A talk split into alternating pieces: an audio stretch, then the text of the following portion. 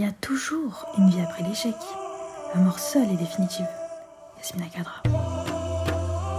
Assalamu alaikum, bonjour et bienvenue. Si tu es là pour apprendre, t'aider à te débarrasser de la musique, t'améliorer ou t'apaiser, tu as ouvert le bon podcast. Peu importe ta confession, ton origine ou ton orientation, marhaba est libre à toi d'aimer ou non. Qui dit premier podcast, dit présentation. Donc je suis une jeune femme de confession musulmane et j'ai décidé aujourd'hui de me lancer sur cette plateforme pour t'accompagner dans ton évolution personnelle, professionnelle et spirituelle. En effet, beaucoup d'hommes et femmes musulmans partagent déjà ce genre de contenu à travers des podcasts ou des écrits, mais on ne se reconnaît pas en tous.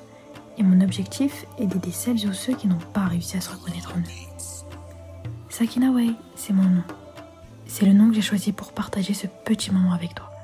Sakina qui veut dire en arabe sérénité, apaisement, et Way qui veut dire voix ou chemin en anglais.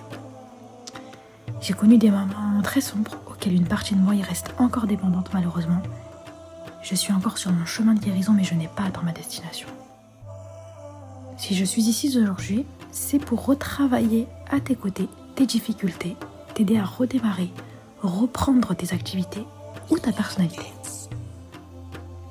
Étant étudiante et partagée entre ma culture, mon éducation, ma religion musulmane au sein d'un pays laïque, je peux partager certaines de tes pensées.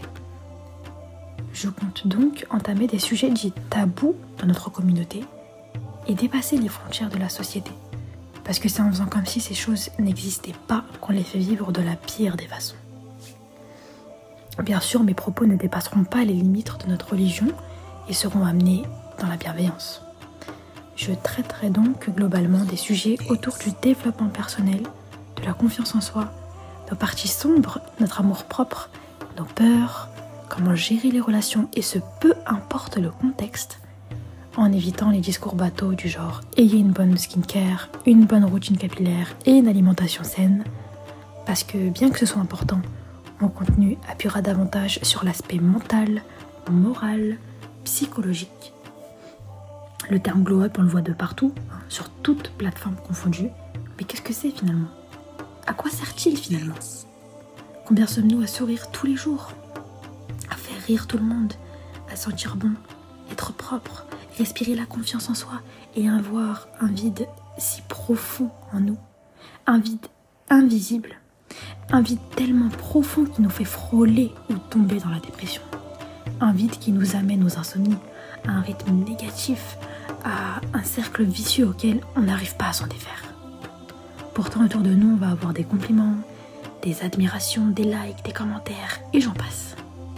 Et personne ne connaît l'état de notre cœur, si ce n'est notre Créateur. On a beau faire l'effort, ce vide, c'est notre plus grande faiblesse, et on le sait. On le sait, mais on l'ignore, et on continue d'avancer dans ce vide. Mais comme j'aime si bien le dire, on ne pourra jamais résoudre un problème tant qu'on n'acceptera pas C'est la fin de cette introduction. Les podcasts arrivent très bientôt, Inch'Allah. Et n'oublie pas que le chemin vers la paix aura besoin d'un esprit endurant, d'autodiscipline constante et d'un amour bienveillant.